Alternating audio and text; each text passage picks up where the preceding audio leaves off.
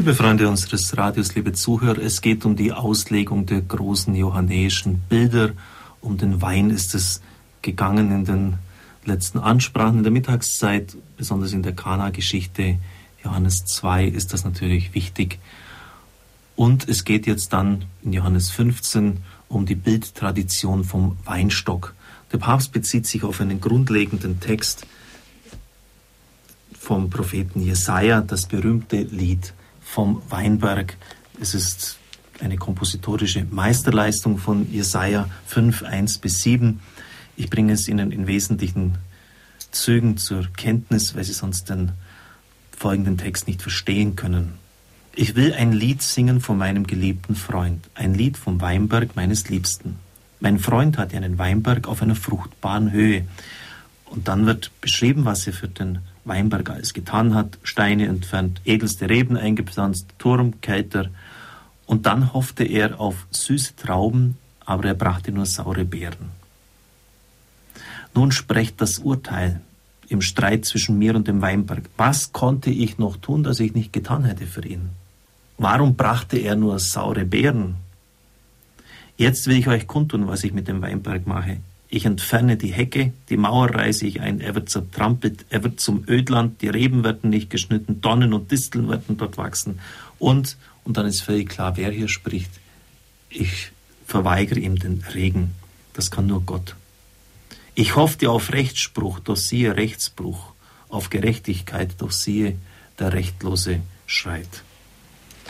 Wie wir noch sehen werden, ein Lied von bestürzender Aktualität.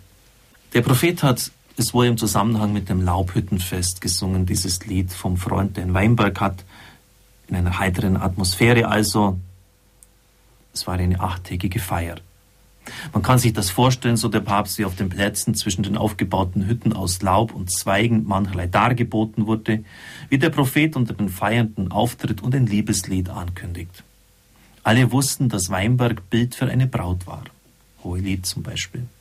So warteten sie auf Unterhaltendes. Es musste ja zur Atmosphäre des Festes passen. Das Lied beginnt auch gut. Der Freund, der edle Reben pflanzt, der alles Erdenkliche für sein Weinberg tut, dann schlägt die Stimmung um. Der Weinberg enttäuscht. Er trägt nicht die edle Frucht. Der Papst schreibt ungenießbare kleine harte Sauertrauben. Unser Lehrer, und der war einer der besten seines Faches, Professor Kilian, hat Soek so das hebräische Wort anders übersetzt. Das waren Stinkmorcheln. Also nicht einfach nur Sauertrauben, sondern da hat man sich echt geekelt. Die waren verfault, diese Trauben. Und die Hörer verstehen, was das bedeutet. Die Braut war untreu. Sie enttäuschte Vertrauen und Hoffnung, enttäuschte die Liebe, die der Freund erwartet hatte. Wie wird die Geschichte weitergehen? Der Freund gibt seinen Weinberg der Plünderung preis.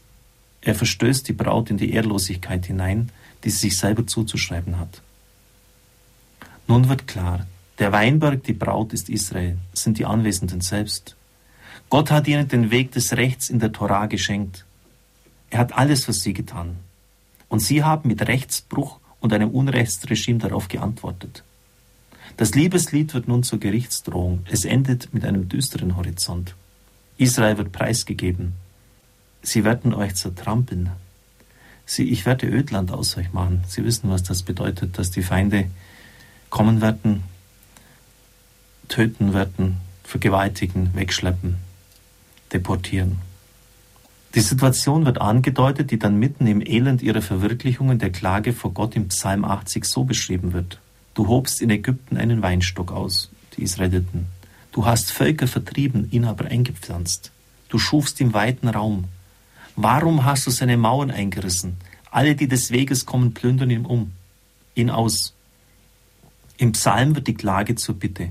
Sorge für diesen Weinstock, den deine Rechte gepflanzt hat. Herr Gott der Herrscher, richte uns wieder auf, lass dein Angesicht leuchten, dann ist uns geholfen. Das war nach allen geschichtlichen Wendungen seit dem Exil im Grund auch noch und immer wieder neu die Situation, in der Jesus in Israel lebte und seinem Volk ins Gewissen sprach.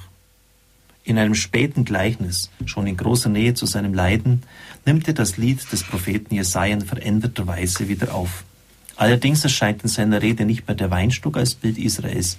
Israel ist vielmehr dargestellt in den Pächtern eines Weinbergs. Dessen Herr ist verreist und aus der Ferne fordert er die ihm zustehenden Früchte ein. Die Geschichte von Gottes immer neuem Ringen um und mit Israel wird dargestellt in der Abfolge von Knechten. Sie kommen im Auftrag ihres Herrn, um die Pacht abzuholen. Die Geschichte der Propheten, ihr Leiden und ihre Vergeblichkeit blicken in der Erzählung durch, denn es geht um Misshandlung, ja Tötung der Knechte.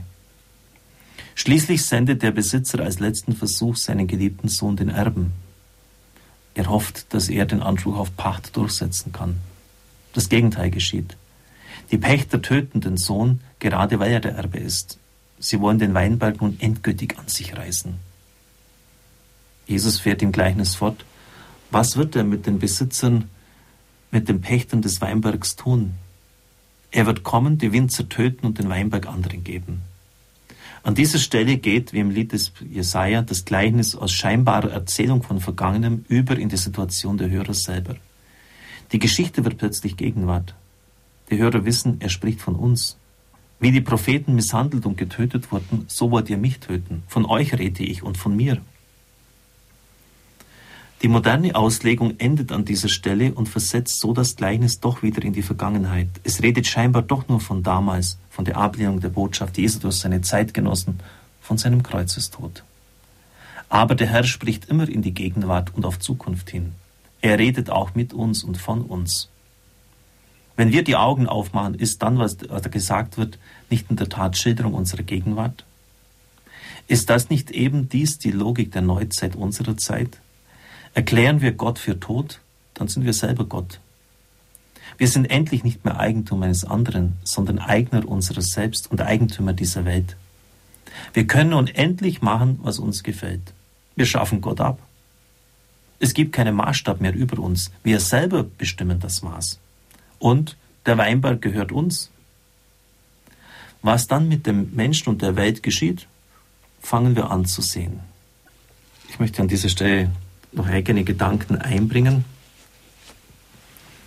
Der Herr hat ja für den Weinberg alles getan. In diesem Bild ist das dargestellt. Er hat die beste Rebensorte genommen. Nicht irgendwie, was so auf dem Markt war.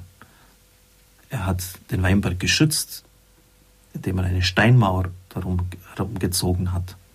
Er hat sich um ihn gekümmert, er hat ihm beste Wachstumsbedingungen gegeben. Doch man ist mit dem Anvertrauten nicht recht umgegangen. Man war sich eigentlich gar nicht bewusst, was Gott hier einem gegeben hat. Und ich glaube, dass das, das die Situation des Christentums in der heutigen Zeit ist. Wir haben das Erbe, das uns unsere Väter übergeben haben, durchgebracht in den letzten Jahrzehnten. Und wir erleben jetzt unsere entsetzliche Armut. Wir haben gedacht, wir können tun und lassen, was immer wir wollen. Ob ein Kind am Leben bleibt oder nicht, was soll's. Das wird weggemacht, wie eine hässliche Wucherung. Ob ich die Wahrheit sage oder lüge, uninteressant. Hauptsache ich komme vorwärts. Wir haben tatsächlich gemeint in den letzten Jahrzehnten, wir können tun und lassen, was wir wollen. Hat keine Folgen. Und langsam dämmert es immer mehr Menschen in diesem Land, dass es so eben nicht geht und dass wir entsetzlich arm geworden sind. Und dass wir die Gaben Gottes, die er uns geschenkt hat, verschleudert haben, hinausgeworfen haben. Dass wir unserer Berufung, unserem Auftrag eben nicht gerecht geworden sind.